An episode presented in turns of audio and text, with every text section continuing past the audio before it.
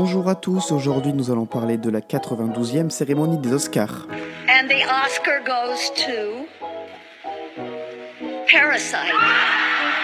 Cette cérémonie a été historique pour le cinéma international puisque le film Parasite du réalisateur Bong Joon-ho est reparti du Dolby Theatre avec 4 Oscars. Rappelons que le film avait déjà remporté en mai dernier la Palme d'Or au Festival de Cannes. Le Coréen a remporté l'Oscar du meilleur film, une première pour un long métrage non anglophone. En plus de cette récompense, Parasite a remporté l'Oscar du meilleur réalisateur, meilleur scénario original et meilleur film en langue étrangère.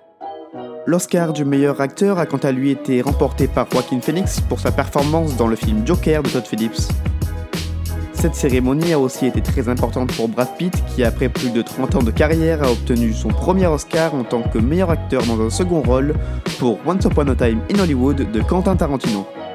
Sont aussi repartis avec un Oscar René Zellweger pour son rôle dans Judgy, Laura Dern pour Marriage Story mais aussi Taika Waititi pour son dernier film Jojo Rabbit.